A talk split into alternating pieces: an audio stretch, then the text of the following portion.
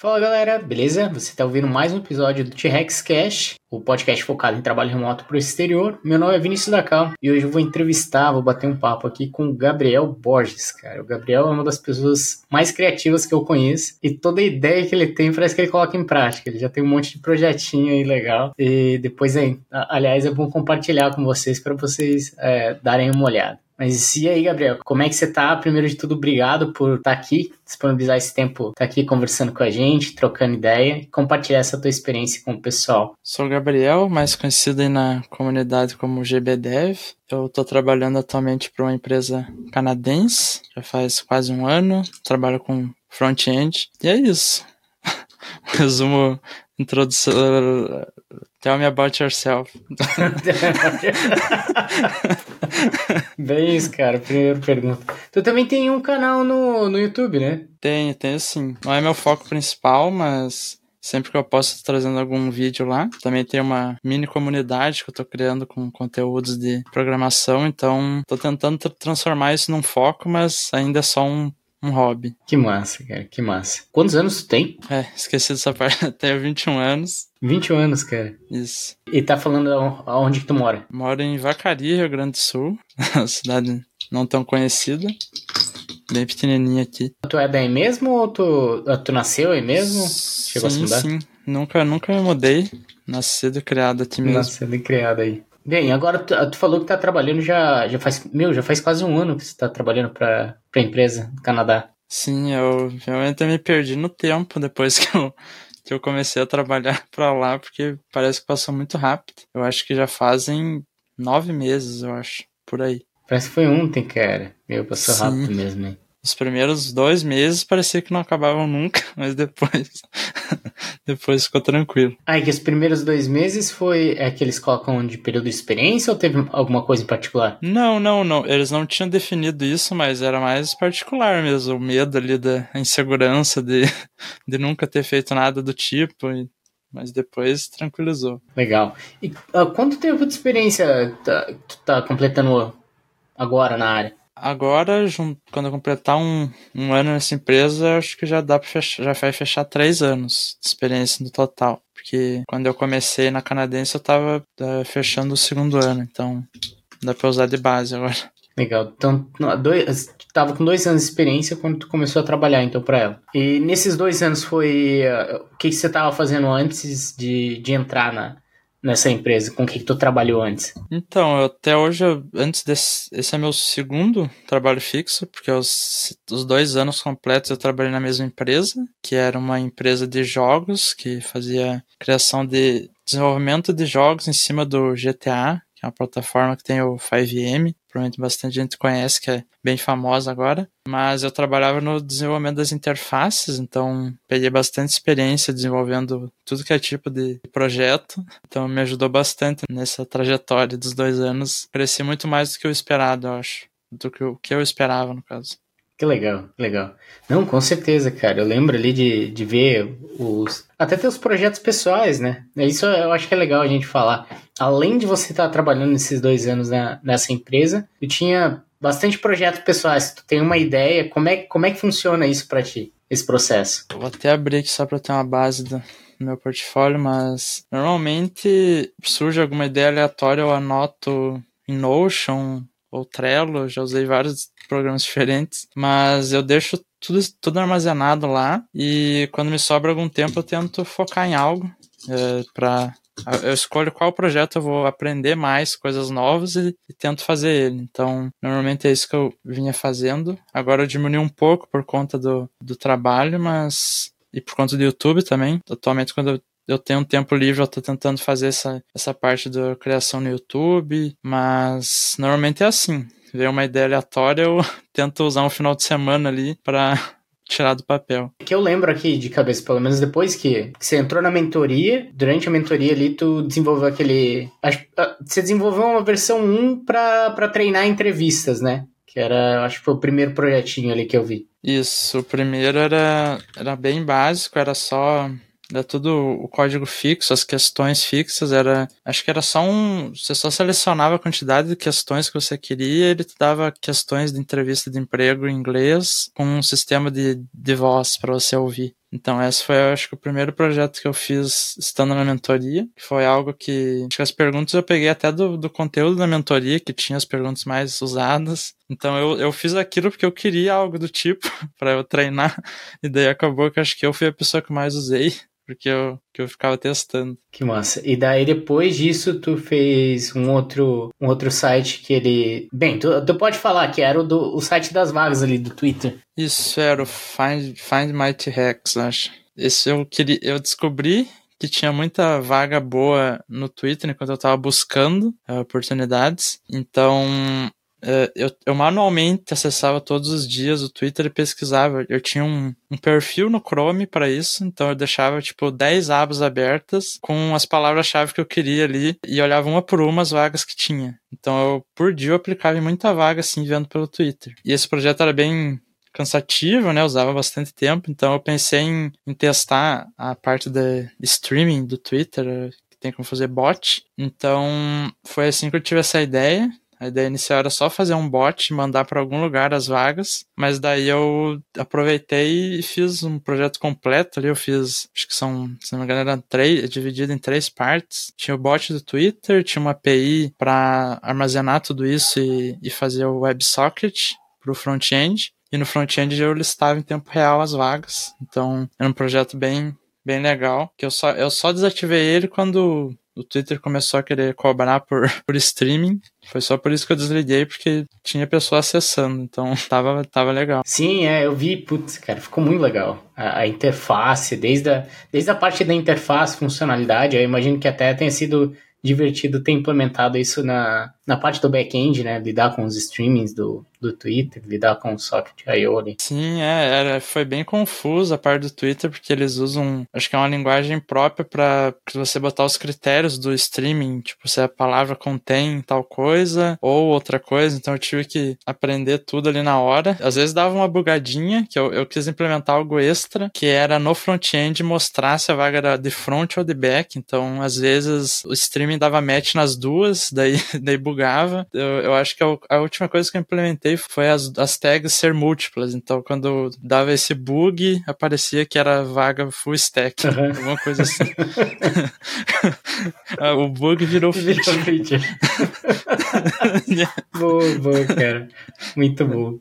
Falando agora sobre inglês, né? Como é que foi esse processo? Como é que foi o processo do inglês para ti? Tu já tinha o inglês? Tu quando que tu começou a aprender inglês? Como é que foi que tu aprendeu inglês para chegar no nível de conseguir trabalhar para fora? É, meu inglês foi sempre bem ruim porque eu já tinha tentado há anos atrás, quando eu estava na escola, acho que eu não lembro quantos anos, acho que tinha 16 anos, e eu tentei fazer inglês presencial, mas era uma escola nova na minha cidade e ela meio que faliu. Então a minha turma que começou com acho que 15 alunos terminou com só eu. E daí eu, eu tive que cancelar, porque não tinha como aprender. E daí acabou que eu saí com zero conhecimento, é, saí com a dívida da multa, que eu tive que cancelar o curso para ganhar uma multa. E daí desisti do inglês até precisar né? Que se eu, se eu, tivesse continuado, eu teria provavelmente conseguido isso antes, mas daí quando eu precisei, eu fiquei com pressa e comecei a tentar vários métodos. E o que funcionou para mim foi curso online mesmo. Eu comecei assistindo um curso que eu comprei, acho que era, era curso em vídeo, no caso, não era em tempo real. Era o curso do Mário Vergara, que, que é bem conhecido. E nele era bem puxado. Eu já estava trabalhando na empresa brasileira, então eu usava ali o período da noite pro inglês. Então, esse curso demandava bastante horas, porque você tinha que ler trechos de livros, pegar as frases e colocar num programa chamado Anki, e daí todo final de dia você revia as frases que você viu semana passada, por exemplo. Daí você tinha que mentalmente traduzir elas e ver se estava certo ou não. Então, esse período eu fiz acho que seis meses, assim. Acho que foi seis meses, mais ou menos. E me ajudou muito a construir o vocabulário. Então, quando eu comecei a mentoria, eu tinha bastante vocabulário, mas não, não falava nada, porque esse curso não era de fala, né? Então, junto junto com a mentoria, eu comecei a fazer aula particular. Eu fazia aula online, eu comecei com professores de plataforma, mas era muito caro, era em dólar, né, que pagava. Então eu migrei para um professor do Discord, que eu,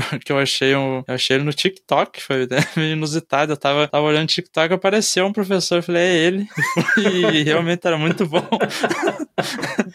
inusitado, cara, inusitado. É, foi muito, foi o destino para escolher, porque o cara realmente me ajudou muito. Ele dava uma aula, parecia que era a aula dos meus sonhos, assim, porque o que eu mais sofri com aula de plataformas era você entrar na cal, em que uma hora ficar vendo o livro, o PDF do livro junto com o professor. Pelo menos as aulas online que eu fiz eram assim, de plataforma americana, eu odiava, e, e, com esse professor do, do Discord, ele fazia uma aula customizada para você, né, não 100%, né, ele, ele, ele pegava o que faltava no teu inglês e dava uma aula daquilo. Então ele conseguiu me, nos primeiros três meses com ele, eu fazia acho que três vezes por semana, eu fiz muita aula, mas me ajudou a ficar decentemente bom para as entrevistas, então, junto com, com as mocks interview que tinha na mentoria, eu fiquei com inglês decente ali para vaga. Até hoje tá longe de ser perfeito, mas para trabalhar tá bom. Agora não posso deixar de perguntar, cara. Tinha dancinha no final das aulas ou não? não, mas tinha. não tinha. Mas sabe o que que tinha? Ele, ele, gravava a aula inteira e durante a aula, se tinha alguma coisa, ele fazia um clipe e botava lá no TikTok. Ah, é? Então você. você, você... tu era streamado ali, cara. Tu era... É, cê, cê, cê, ele, ele pedia permissão, obviamente, mas, você virava TikTok ali durante a aula dele, porque se alguma coisa acontecia, eu ia parar lá. Eu acho que eu fui aparecer três vezes lá no perfil dele, com alguma. Tro... Ele dava algumas trollagenzinhas, assim, durante a aula, algumas palavras com trocadilho, alguma coisa assim, mas era legal. Ele tem um, um planejamento para você chegar até certo nível, sabe? E depois ele passa para outro professor que é a, a namorada namorada dele, que dá o inglês uh, intermediário para avançado. Então ele construiu um bom esquema ali, né?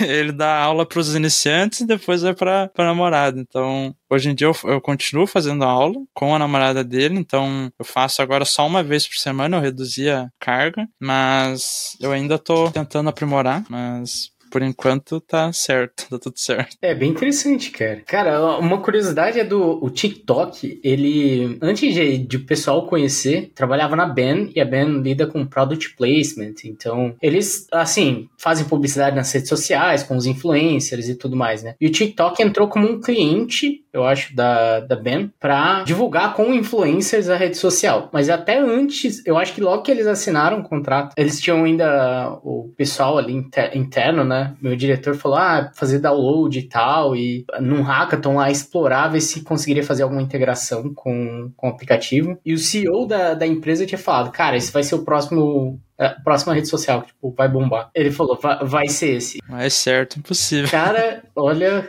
o cara, eu não sei qual que era as informações internas que ele, que ele tinha para ele achar que uma rede social de dancinha ia bombar, mas... Totalmente.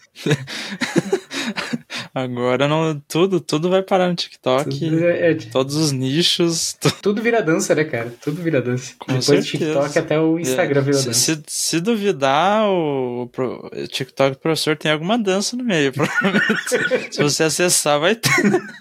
Mas que, que massa, cara. Então, tu fez esse processo com o inglês, aprendeu inglês. Eu lembro que quando você entrou na mentoria, teu inglês, a, a gente já conseguia conversar bem tranquilo. Inclusive, a gente treinou pra fazendo mock interview, né? Então, teu, teu inglês já estava num, num nível legal. Mas como é que foi os processos para ti? Tu começou a aplicar, a fazer as aplicações? Como é que como é que foi teu inglês ali nesse início fazendo as entrevistas? Tu, tu considera que foi ok? Como é que foi as entrevistas para ti? É, foi foi bem ok. Eu acho que eu nunca nunca passei até hoje um Nunca travei durante a, a, entrevista no quesito inglês, de não entender ou, ou de não conseguir falar alguma coisa, mas com certeza eu tinha a dificuldade ali para entender quando falavam mais rápido. Era uma coisa assim que eu tinha que estar tá muito. Eu acho que eu ficava que nem uma estátua durante a entrevista, né? Só tentando processar a informação em tempo real. Então, acho que a maior dificuldade foi a, a falta de prática, mas não tem como praticar sem tentar, né? Então eu tava, no mesmo tempo que eu tava faltando prática, tava praticando, então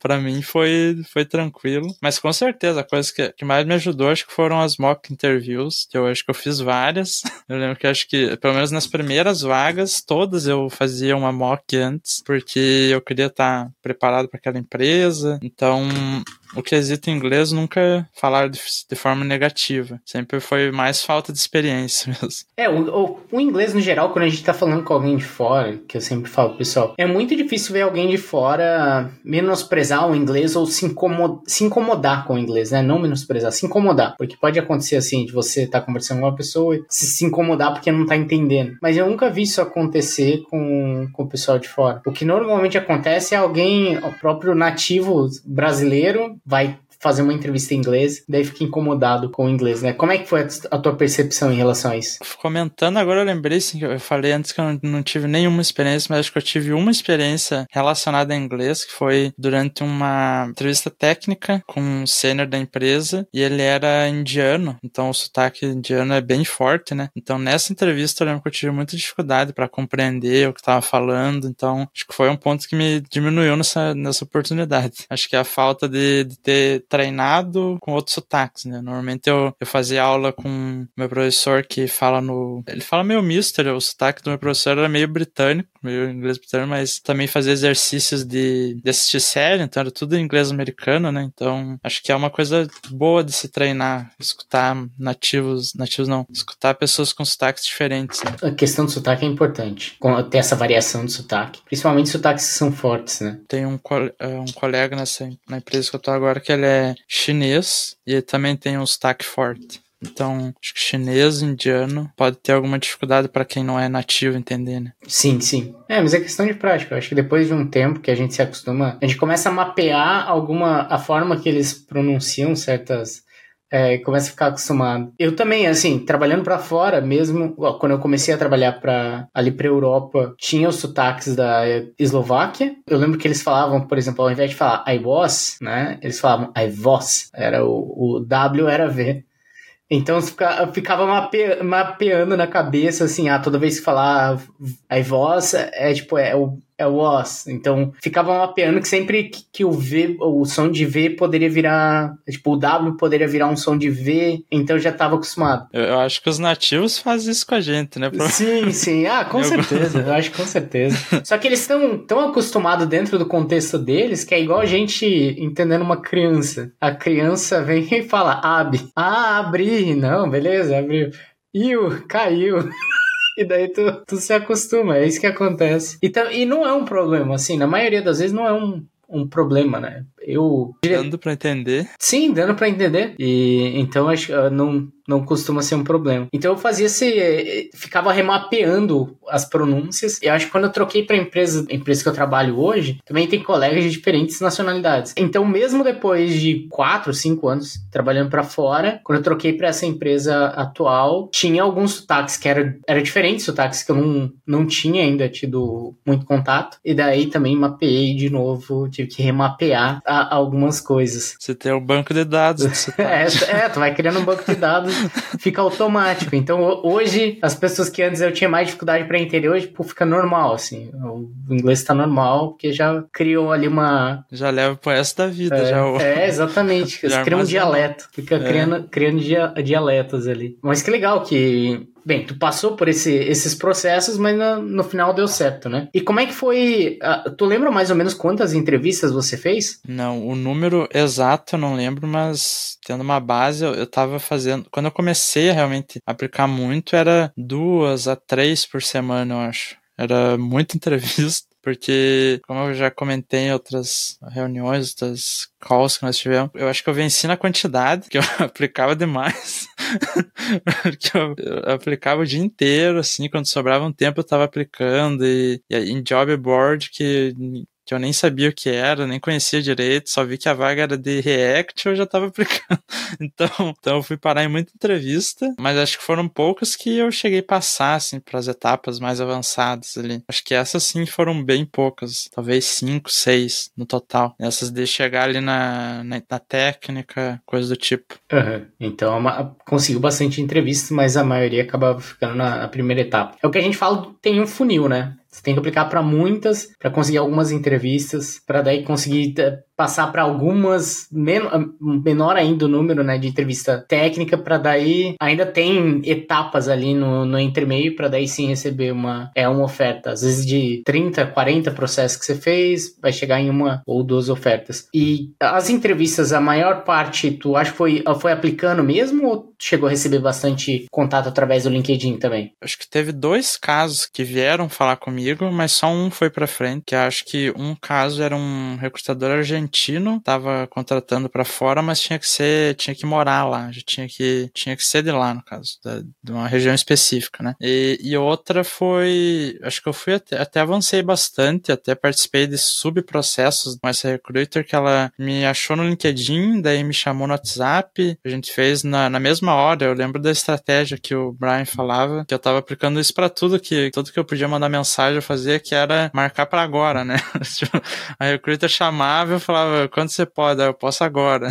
Daí eu, essa recruiter foi por WhatsApp. Eu lembro que ela falava muito rápido, que era difícil um pouco entender, porque ela era bem, bem rápida. Mas daí ela me passou acho que em três processos, ela me colocou em três processos. Porque no primeiro o cliente descontinuou, daí o segundo contratou outra pessoa e o terceiro acho que eu parei no teste técnico. Mas essa foi o mais destaque, mas só acho que foi a única importante que me chamou no LinkedIn. Mas a maioria foi aplicando, eu acho. Interessante, interessante. Tu provavelmente causou uma boa impressão nela, se ela te colocou em outros processos, né? Sim, é. Ela, ela falava muito de, de dedicação, assim, de, de ficar prestativo ali quando tinha alguma coisa, respondia muito rápido, daí ela acho que ela gostou disso. Essa vaga que você conseguiu, que você tá hoje, tu lembra em qual plataforma ou por onde que tu encontrou ela? Foi na própria plataforma da empresa, que ela é essa a Workwolf é uma plataforma de recrutamento e elas têm os jobs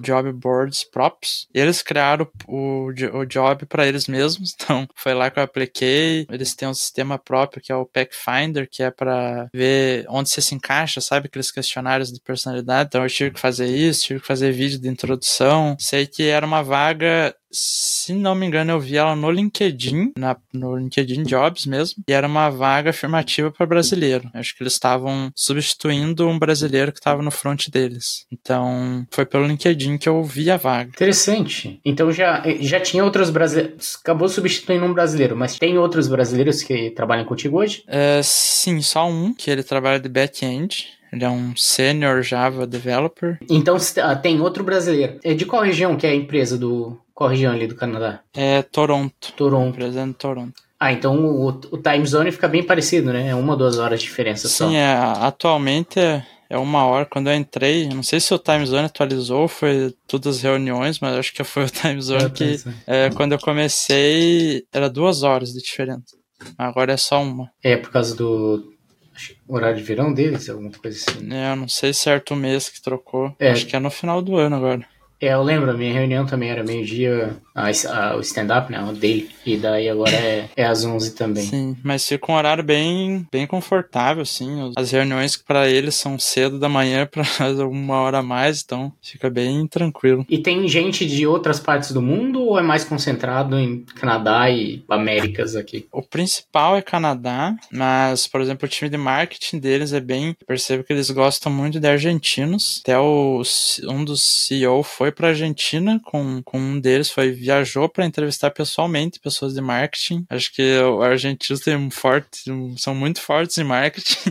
então, a parte de marketing é quase toda argentina, mas o restante é a maioria canadense. Só o time de desenvolvimento mesmo que é meio misto, que tem eu e o, e o de Java que são brasileiros, um que é o chinês, outro que entrou recentemente é nativo canadense, tem um que eu sempre me confundo, mas acho que é polonês japonês, que esse é o que tem o time zone bem diferente de todo mundo, que é bem divertido. Tem outro do front-end que é nativo, mora no Canadá. E o restante é canadense, o restante do time. Mas daí não é desenvolvimento. Time bem misto, então. E como é que foi o processo de onboarding nessa empresa, no período de adaptação ali para ti? Um, período de onboarding, eu comecei numa segunda-feira, então nessa semana era a semana de onboarding para eles, eles tinham um Notion com tasks para mim, tasks no caso de onboarding. Daí eu não lembro certo, acho que era conhecer o time todo, eu podia escolher é, ver no Notion que eles têm um, uma parte só com informação de todo mundo, ou se eu quisesse podia marcar call com alguém. Tinha também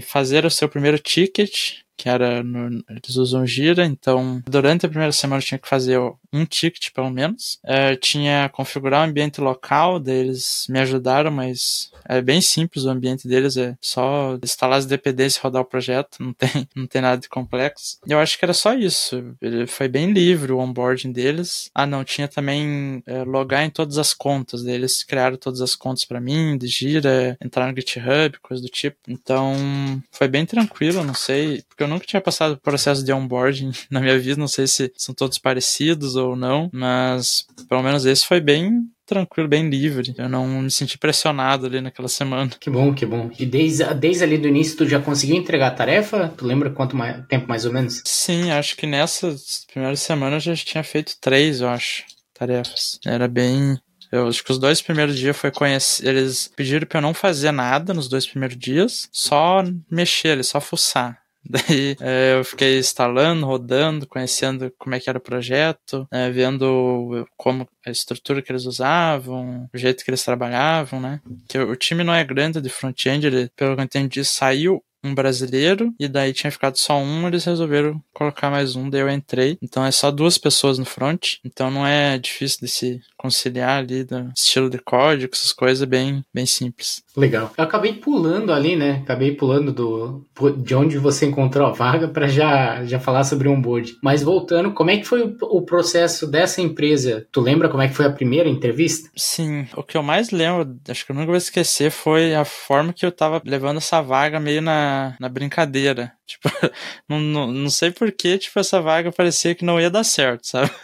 Só, só eu tava no automático aplicando, e daí era uma semana que eu tinha outras entrevistas, tava, tipo, com várias entrevistas, e daí essa entrevista era, desde a primeira entrevista era com o líder técnico, todas as entrevistas. A primeira foi só conhecer é, sobre pessoal, né? Como sobre experiências anteriores. Acho que nessa reunião que eu mostrei meu portfólio, que daí eu mostrei projetos e tentei chamar o mínimo da atenção. Daí eu consegui passar para a próxima etapa. Essa reunião acho que foi numa sexta e daí essa vaga estava já quase fechando o processo e daí ele me passou para a próxima etapa, mas falou que eu só tinha até segunda para entregar o teste técnico. Tipo, se era tudo bem para mim isso, que ia ter que trabalhar no final de semana, né? Daí era só para clonar uma interface deles usando o Next Tailwind. Então eu acertei, aceitei totalmente.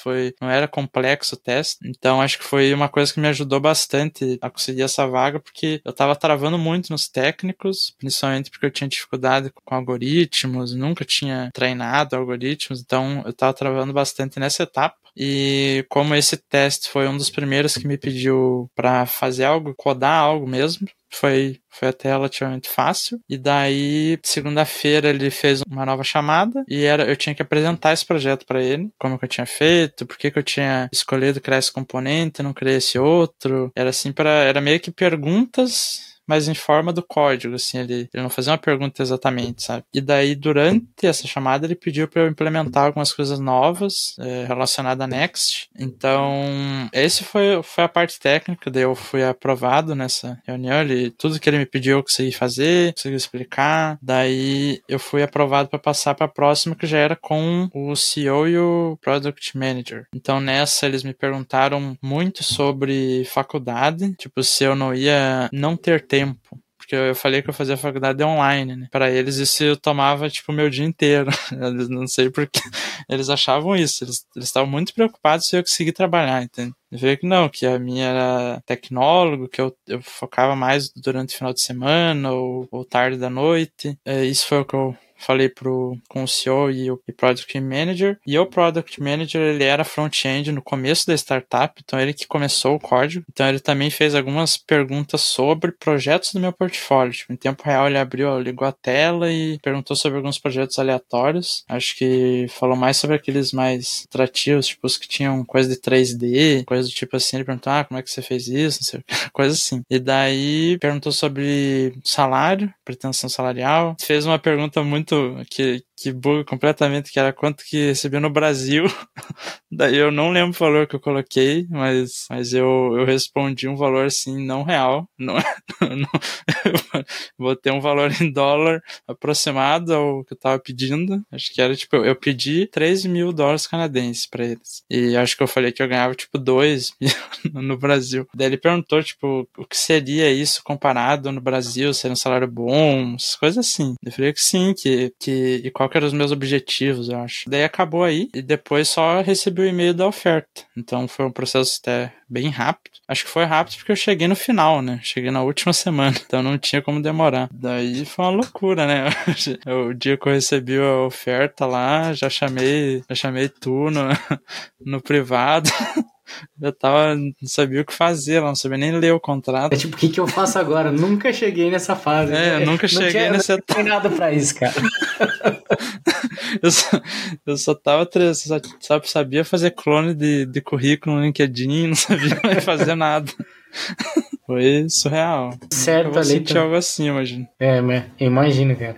E aí deu tudo certo ali, né? Assinou o contrato. Quanto tempo depois tu começou? Ah, foi tipo uma semana depois. Uma, é, uma semana depois. Fiquei uma semana de boa e depois comecei. É, é foi ali, até, você me lembrou uma coisa. que, acho que durante a primeira entrevista ele perguntou. Agora eu não lembro o nome do termo, né? Aquele termo lá de quando você vai começar. Se você tem notice period. Isso. E daí a maioria eu falava. A maioria eu falava um mês. Porque, tipo, Normalmente é um mês você sai de uma empresa para outra, né? E aí quando eu falei um mês, ele meio que, tipo, ficou em choque. Falou, nossa, tanto? Eu falei, sorry, repeat. Daí ele repetiu a coisa. Eu falei, não, não, é uma semana. Tipo, eu fingi que eu não sabia o que era work Ai, cara. Eu fingi que eu não conhecia o termo é. e, e, refiz minha resposta na hora ali. Porque muito bom, cara. Pra ele era muito mês, daí ficou uma semana. Isso foi, isso foi na primeira entrevista. Muito bom, cara. Muito bom, cara. Você conseguiu ali improvisar, né, cara? Viu, viu a reação do cara, já improvisou. E algo, algo que eu tirei de, de positivo dessa oportunidade é que, como eles recrutam pela plataforma deles, depois que eu virei admin da plataforma, eu, eu já eu cheguei a acessar meu perfil e consegui ver o que, que já tinham falado de mim durante o meu processo, sabe? Tinha, tipo, só notas. Daí, a, a única nota que tinha lá era sobre, sobre GitHub. Tipo, para eles, foi importante eu ter o GitHub ativo, tipo, com projeto, sabe? Então, ele, ele tinha lá um comentário, tipo, ah, GitHub muito ativo. Por causa que no, no nesse processo tinha ficado eu e mais uma pessoa só no, no final. Daí eu não sei se eu, se eu fui aprovado pelo GitHub, não sei se foi o ponto-chave. Então, sabendo disso, hoje em dia eu recomendo para todo mundo fazer projeto, coisa do tipo. Quando faço vídeo no YouTube é criando algum projeto, né? Foi só mais um motivo para eu ficar vivendo fazendo projeto. Eu já fazia antes, agora piorou. Ah, com certeza, né? Manter ali o. Ter, ter um GitHub ativo, principalmente com projetos. É que a maioria dos seus projetos não são. Que eu costumo ainda falar quando o pessoal. Ah, eu sempre cito o teu exemplo quando o pessoal fala assim, ah, portfólio, é importante ter portfólio? Eu falo, claro que é importante, mas existe uma grande diferença entre você ter um portfólio onde que você clonou um monte de, ah, eu tenho aqui o meu portfólio, o clone do Netflix, o clone do, sei lá, da, do, do app do Nubank, o clone do não sei o que, é tudo, é tudo uns clones que todo mundo tem os mesmos clones e fazendo a semana de alguma coisa. E a diferença do teu portfólio é que você via problemas do mundo real, problemas teus, né, que você queria resolver. Poxa, ao invés de eu ficar aqui com 50 abas do Twitter aberto em cada hashtag, eu vou criar um sisteminha para automatizar isso. Daí tu parava, ia lá, implementava, desenvolvia uma interface, tudo certinho e vira item ali do teu portfólio, coisa que ninguém mais tem. Aí é que tá também, não é só um sitezinho que tá tudo estático também, é tudo funcional. Você teve que fazer deploy, você teve que integrar com banco de dados. É um portfólio completo. Aí, aí sim você vê a versatilidade da, da pessoa, né? Porque do contrário, se você vê um portfólio que todo mundo tem, o que, que, você vai concluir? A pessoa assistiu um vídeo e copiou do vídeo. Assim, é um jeito de aprender, não tô falando mal disso. É perfeito para a pessoa aprender. Você fazer isso, fazer isso, você vai evoluir. Você vai né? evoluir, né? você vai aprender. Mas publicar. Mas, mas não vai agregar muito no, no portfólio, pelo menos quando você está tentando chamar uma atenção maior, né? Para você entrar, talvez, uma vaga do zero, talvez falar: olha, eu, eu já fiz isso daqui. A pessoa vai falar: ah, a pessoa é interessada, pelo menos já desenvolveu uma coisa básica básica aqui. É, conseguiu copiar de um vídeo, beleza. Agora, se quiser, no caso que a pessoa já está buscando, principalmente se está buscando uma vaga para o exterior, aí é, o só, só o copia e cola não vai funcionar. Vai ter que ser alguma coisa, em termos de portfólio, né? Seria interessante ter alguma coisa a mais. Fora que, tipo, você pegar um projeto assim grande é muito vantajoso porque você acaba aprendendo um monte de coisa. Eu acho que o maior projeto que eu já fiz hoje, atualmente, de portfólio, é um que eu criei há um tempo atrás que é Catalify. Não sei se você viu, que era um sisteminha comum de catálogo online, mas é, deu muito trabalho, tipo, foi muito difícil para mim, porque eu, eu, eu, criei ele pensando que eu queria é, fazer alguma coisa de back-end ali, queria, porque sempre foquei muito no front, então eu fiz esse projeto, tá no meu portfólio ele ficou online por um mês e meio, acho dois meses, ele tinha todo o sistema de compra de premium. Tipo, eu, eu publiquei ele pensando se alguém comprar, eu vou deixar ligado, senão eu vou desligar. Então ninguém comprou. Então eu também não, eu não cheguei a fazer um marketing, né? Tipo, ó, mas minha startup. Eu só fiz um teste ali, mas o, o que eu levei de aprendizado foi todo o processo do projeto, porque eu não tinha designer, não tinha nada, então eu fiz tudo do zero. Não usei nenhum design de base, tipo, acho que de base eu usei o, a landing page eu usei a, a landing page do Stripe, alguma coisa assim. Mas o projeto em si foi tudo codando na hora. Eu queria ficar um pouco mais rápido em Tailwind, porque eu tinha começado nessa oportunidade, nessa do, do Workoff. Então, eu fiz todo o projeto em Tailwind, Next e uma API em Nest que eu queria muito fazer uma API Nest e nesse projeto fiz ela completa. Então era um sistema de catálogo, que você criava o catálogo como uma marca, botava os produtos lá e daí tinha a versão, o link público com sua URL, tipo gabriel.catalify.com entendeu? Tinha o subdomínio ali.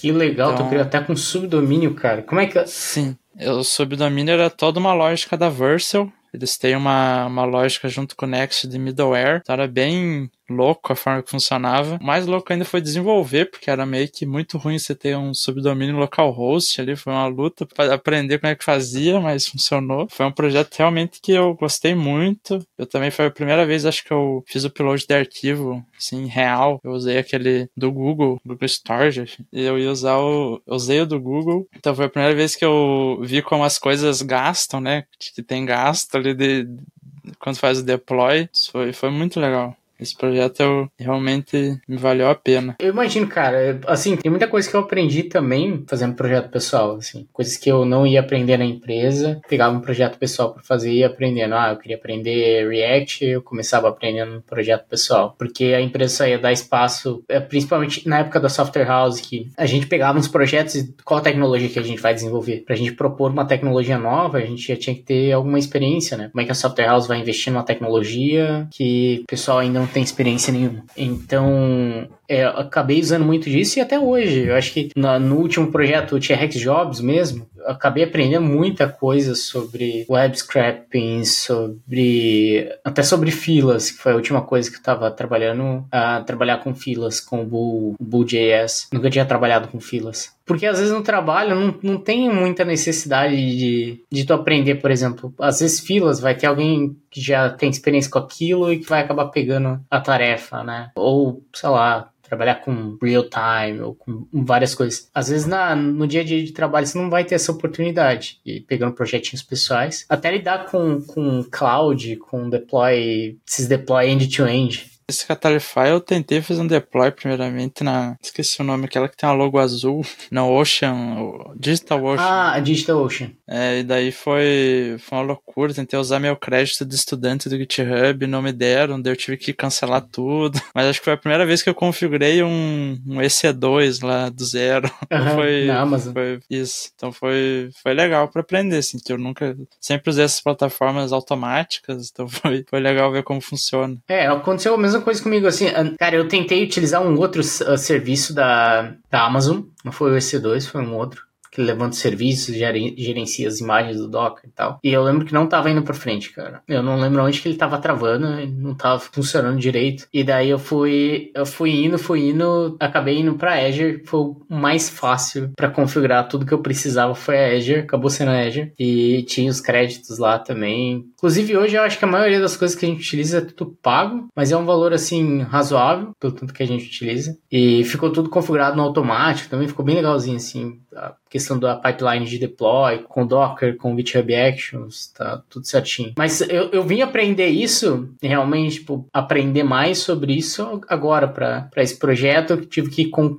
fazer o deploy do, do começo ao fim, lidar, gerenciar todo o projeto, né? E não ficar só com uma parte ou, ou com outra. Então foi bem interessante. E agora, assim, o que que, quais são os desafios que você está enfrentando no momento? O que que você está trabalhando, assim, no momento que você está animado, digamos. Uma coisa que me animou recentemente foi, envolve até meio que projeto pessoal, que eu tinha, quando começou a ChatGPT bombar, acho que o primeiro projeto que eu fiz foi, foi um relacionado à mentoria, que eu fiz um projeto de questões, a versão 2 daquele anterior ali, né, de questões de entrevista. Daí foi o primeiro que eu usei, GPT, e daí eu tive uma ideia para implementar algo, assim na, no meu trabalho, né, já que eles têm envolvimento com recrutamento, mas daí eu não implementei exatamente isso, porque o foco da plataforma é business, não é tanto os usuários personais, a palavra certa, mas eu implementei uma, uma coisa bem simples, que era quando um usuário vai criar um job, ele tem que botar a descrição, né? Então,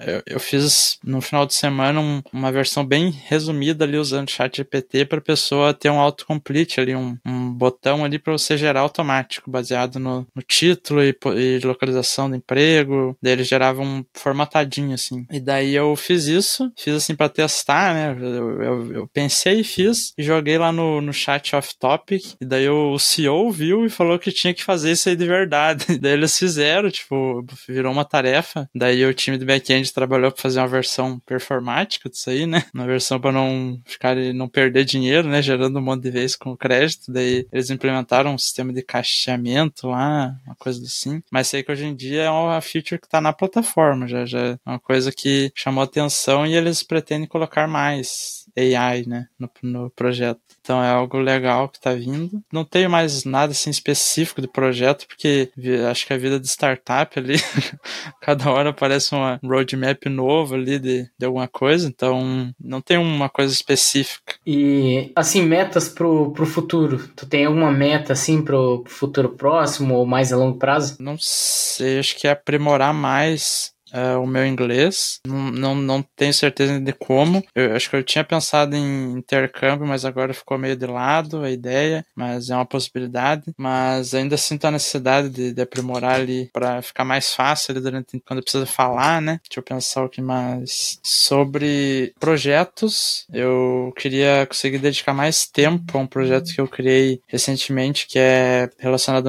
ao YouTube, que eu criei uma plataforma própria de videoaulas. No momento só joguei tudo que eu tinha no YouTube para ela, que eu criei tipo uma plataforma de curso. Eu criei o é, Dev by GB. Daí eu, eu criei toda a plataforma em Next, ela já funciona, já existe. E atualmente é 100% grátis. Tudo que tava no YouTube eu transformei em playlists, botei lá como um curso. Então tem sistema de perfil, você pode assistir, se você assiste tudo, você pode ganhar um, uma badge sabe? Uma coisa no perfil lá. Então a minha ideia é conseguir ter mais tempo para criar algum conteúdo pago para ela, tipo, ver como funcionaria. Tipo, a minha ideia é fazer não curso, tipo, ah, aprenda React. É tipo, como igual meus vídeos. Meus vídeos eu faço um projeto do zero ao ao final deploy. Então a minha ideia é, é, fazer isso lá. Tipo, criar um projeto e vender a videoaula desse projeto por 20 reais, por exemplo, sabe? Então era o que eu tava pensando em fazer, só que agora é mais preciso do tempo livre para para fazer tudo isso. Então, no momento eu só tô planejando o que eu vou fazer, mas ainda tenho que executar isso. Então é a próxima coisa que eu vou, vou focar. Massa, super um projeto bacana, cara. Eu já comecei alguma, algumas, acho que umas duas vezes pelo menos, a desenvolver uma plataforma de curso também.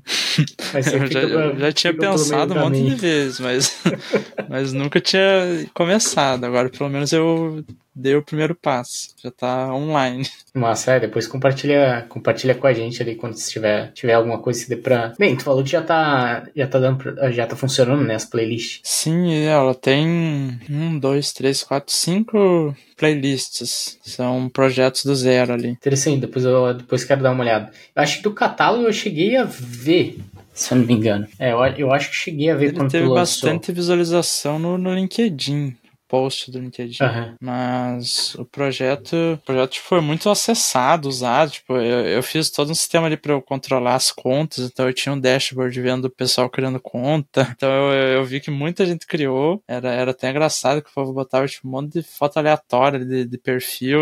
Então, o povo criava assim para testar mesmo, sabe? Então eu ficava só analisando ali. Teve bastante criação de conta, mas ninguém chegou a comprar, né? Pelo menos, teve, pelo menos funcionou. A plataforma funcionou. Não sei se funcionaria para sempre, mas eu, eu curti demais esse do, do catálogo. Mas que massa. Cara, é, assim, falando sobre o T-Rex, né? Que esses meses ganhando em dólar, eu lembro que deu, deu uma grande diferença para ti em relação ao salário do Brasil para essa mudança do, do salário de fora, né? Como que isso impactou na tua vida e tem alguma coisa que tu comprou e que tu gostou muito, em, em, assim, que, que foi o T-Rex que acabou te proporcionando? É, eu acho que o principal é o conforto, né? Que acho que é, todo mundo fala do dinheiro não traz felicidade, mas traz conforto, né?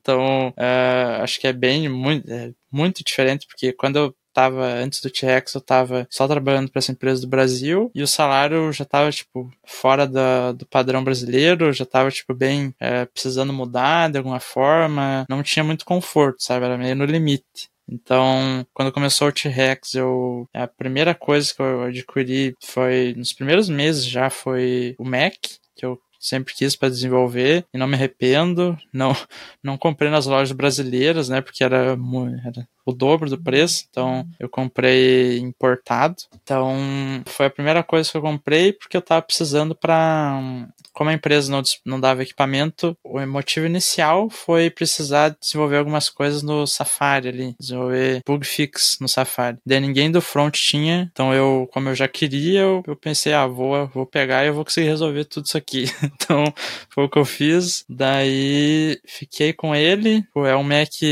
esse em 2021, sabe, né, os mais recentes, só um Mac Pro com um pouco menos de memória, mas nossa, é outra vida. Eu, eu, eu acho que eu comprei outra coisa que foi um certo luxo, que foi um sisteminha, agora não sei, acho que é KVM Switch, não sei se você já conhece esse termo, esse aparelho, que você conecta seus monitores e seus periféricos nele, e daí você conecta HDMI nos dois PC. Então eu tenho aqui um setup com o Mac e meu PC para jogos e qualquer outra coisa, e com um clique de um botão eu vou para o outro PC. Tipo, eu não preciso desconectar nada, sabe? Que massa. Então foi uma cara. coisa que comprei ela da China, foi caro, mas eu nunca me arrependi por causa que, nossa, eu termino o trabalho, eu quero, sei lá, quero jogar, eu clico um botão ali já era.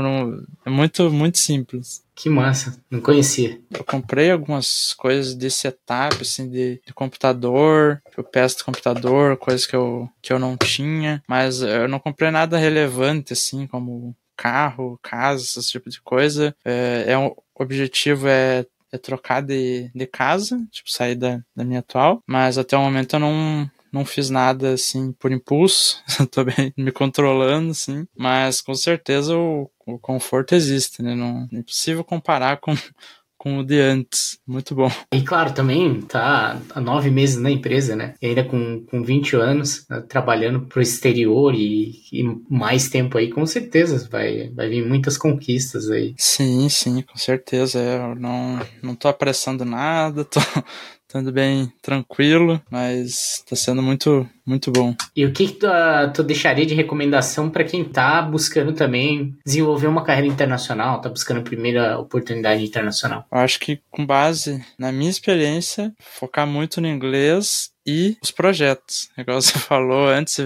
toda a parte ali que você comentou sobre os projetos, eu concordo com o que você falou, que são projetos da vida real, né? Você pegar alguma. Uh, não precisa nem ser um projeto bonito ou cheio de funcionalidades, né? É um projeto seu. Você pode dizer que você criou, então eu acho que isso vai agregar. É meio difícil isso não fazer diferença para você em algum momento, então é, eu acho que é você ter ter um tempo para criar projetos e o inglês, né? Se dedicar muito no inglês, que só com prática você vai conseguir chegar a um ponto aceitável.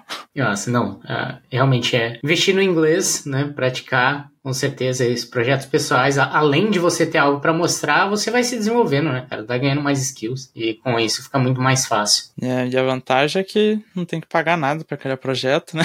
Então, é muita, essa é boa. Muita, muitas pessoas, tipo, vivem no loop dos cursos, né? Tipo, só termina um curso, começa outro, termina um curso, começa outro. Eu, no, no começo, eu acho que eu, eu fiz um tempo isso, quando eu tava, tipo, no começo dos meus estudos, eu tava meio no loop de curso ali, eu começava um curso, curso, terminava e, e para mim estava bom. Tipo, para mim eu estava aprendendo, né? Mas eu só estava vendo. Então, quando eu tive o primeiro choque de realidade de ter que criar algo do zero, eu vi que eu precisava praticar. Então, é isso, criar projeto para praticar. É, isso é uma, é uma junção dos dois, né? Eu acho que o legal de aprender, assim, onde que eu vejo que, que aprende mais. Pode ter o curso para meio que tirar da inércia, aí você vai ver o básico de cada coisa, daí você começa a aplicar, porque, cara, nunca, nunca a realidade dos cursos vai, vai se aplicar 100% a tua realidade muito específica. Aí, às vezes, a tua realidade específica, às vezes, às vezes o teu problema específico, você acaba encontrando na internet uma, uma solução mais ou menos parecida para aquilo. E aí você vai dar, a, adaptando, né? Algum código pronto, alguma lib que resolve o problema. E aí alguém que já passou por aquele mesmo problema e tal. E aí você vai adaptando até chegar ao ponto que fica ali proficiente. Não, não precisa toda hora ficar indo no Google para resolver um problema. Uma dúvida que eu tenho hoje em dia é como vai ser, tipo, para quem tá começando a questão do do, chat GPT, como vai ser o aprendizado de todo mundo agora, tipo, o que que vai mudar. Isso é algo que eu, que eu tenho curiosidade, assim, de, de ver, tipo, quem tá estudando agora, sabe? Ter o controle de não usar para tudo, lá. tipo isso. É, porque ele é, ele é correr com tesouras, né? Tipo, vai... Chance de acontecer um acidente, porque é muito fácil você falar, ah, escreva uma função faz tal coisa. E ele retornar uma coisa nada a ver ali pra ti, ou uma coisa que tenha algum problema de segurança no meio, tem um problema de grave de performance performance, ou, não sei, problemas. E a pessoa que não tem experiência não vai conseguir avaliar. E é, cara, você pega um dia que você tá meio um pouco lesado ali e você fala, cara, não vou parar pra. Deixa eu pegar ele aqui para escrever teste unitário. E aí daí você copia lá o código, cola, dá uma olhada rápida, ver se funcionou. Aí depois você manda pra frente. Você manda pra frente, o pessoal vai revisar. Aí, aí a pessoa faz um comentário: por que, que isso daqui tá aqui? Aí você fala, não sei, que merda isso. Tipo, por que, que eu. Por que, que eu mandei isso pra frente, cara? Aí você, putz, por que, que eu não parei? Eu tava, tava cansado e acabei no. Acaba passando batido. Porque realmente é uma coisa assim, você tá escrevendo código linha por linha, é uma coisa, agora você copiou o código ali inteiro. Se você não tiver a paciência de olhar realmente o que está acontecendo, é muito fácil você colar código que não tem que não tem nada a ver. entender, né, o que fez. Tem que entender muito bem. Agora o Copilot eu tô gostando. O Copilot versão Enterprise é uma mão na roda.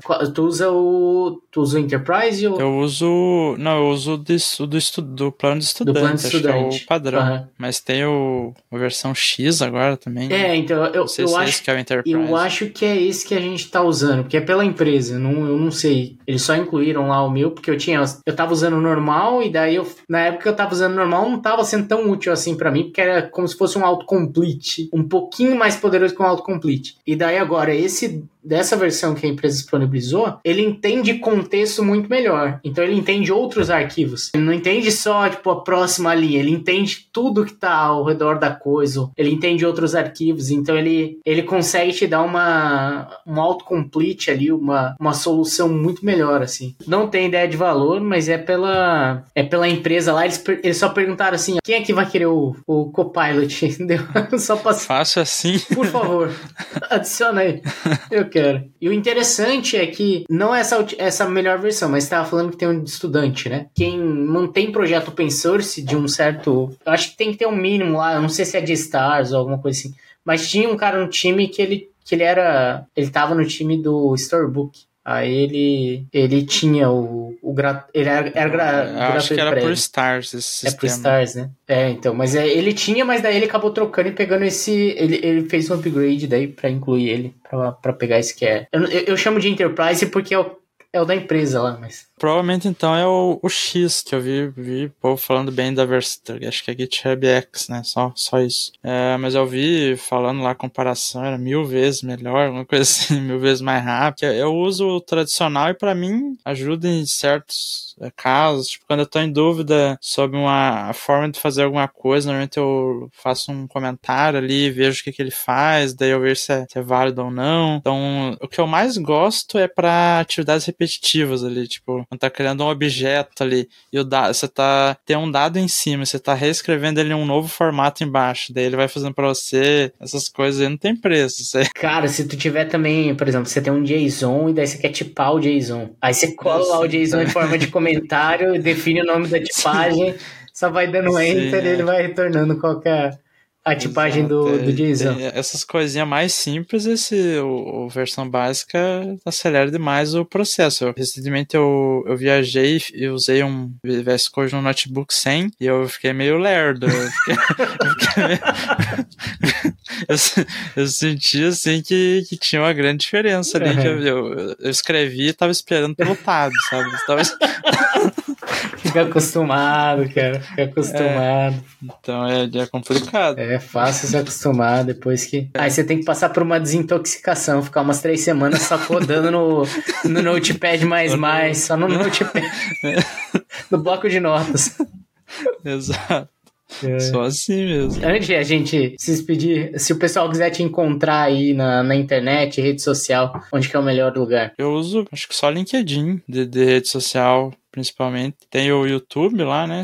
Mas lá não tem como conversar, então eu- principalmente é o LinkedIn. Só buscando Gabriel Borges já deve aparecer. É um dos primeiros ali. Meu perfil é todo azul, então o primeiro azul que aparecer ali você clica. Que a minha URL do perfil eu nunca troquei, mas eu acho que é GB Designs. GB Designs 13. A gente não chegou a falar E- sobre isso, mas tu trabalhava com design antes, né? Isso, é, exato. É, quando eu comecei, quando eu criei o LinkedIn, eu tava trabalhando com design, então eu nunca troquei porque eu já mandei esse link em tantos lugares que eu acho que se eu tirar, ninguém nunca mais vai me achar ali, porque tanto link que vai quebrar.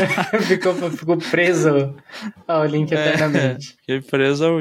Mas é isso aí. Então, LinkedIn, pesquisem pelo, pelo LinkedIn, também no YouTube. Tem umas playlists bem legais lá. Eu, é, acho que até, eu acho que eu fui meio burro, acho que a forma mais simples é você abrir no Google gbdev.me, que daí é meu portfólio, ali tem todas as, As redes tem sociais. todas as redes. né? Massa. Ah, então, então tá, o pessoal pode. Eu deixo o link ali do, do teu site ali na descrição pro pessoal poder acessar. Cara, brigadão por disponibilizar esse tempo, disponibilizar a tua hora aí pra conversar com a gente, compartilhar tua experiência. Foi muito massa. É sempre muito legal trocar ideia contigo e conhecer um pouco mais sobre trajetória. Cada vez que, que a gente conversa, acaba conhecendo um pouco mais. E é sempre muito legal. Sim, não, talvez é bom saber que alguém vai tirar proveito de alguma coisa, então desejo sorte a todos, todos que estão na trajetória. Não, não, é, não é a coisa mais fácil do mundo, mas é muito, vale muito a pena cada dia de esforço. Então, só não desistir que vai dar certo. É isso aí, cara. Vencer, vencer no, nos números, né? Tu venceu nos números. Exato, é, exatamente.